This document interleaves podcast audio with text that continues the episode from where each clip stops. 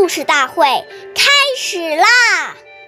每晚十点，关注《中华少儿故事大会》，一起成为更好的讲述人。凡出言，信为先；坐与忘，奚可焉。凡是说出的话，首先要真实不虚，讲求信用。说谎话骗人。胡言乱语都是不可以的。岁月易流逝，故事永流传。大家好，我是中华少儿故事大会讲述人尚凌宇，我来自小鸡金喇叭艺校。今天我给大家讲的故事是《立木为信》第四十二集。商鞅。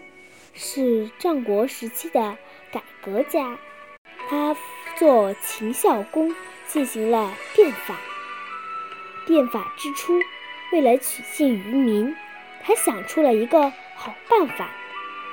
那天，商鞅在国都的南门立起一根三文高的木杆，并当众宣布，只能把木杆抬到北门，赏赐黄金十两。可是到了下午，还没人去做。这时，商鞅又下令把赏金增加为五十两。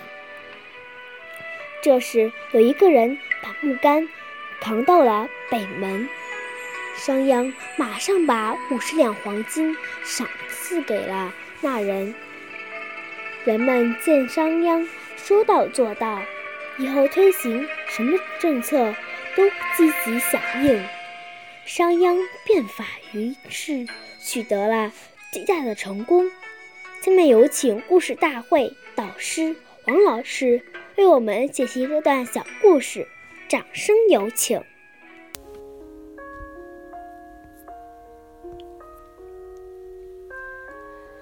言语行为当中能守信，就已经奠定了一个人在今后社会上好的发展的基础。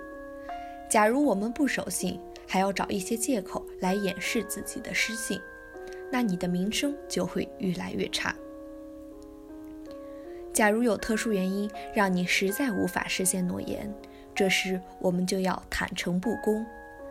当他真正了解你的情况，了解你的诚意后，他也会退一步。